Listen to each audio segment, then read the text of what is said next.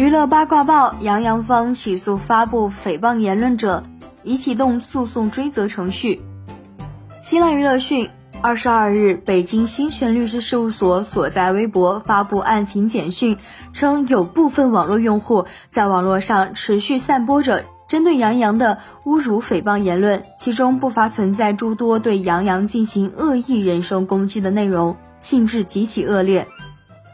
同时，律师事务所受杨洋工作室所托，将发布诽谤言论的用户诉至法院，并启动诉讼追责程序，请求法院判令被告向杨洋先生公开赔礼道歉，赔偿相关经济损失及精神损害抚慰金等。目前，上诉案件处于待法院审核状态。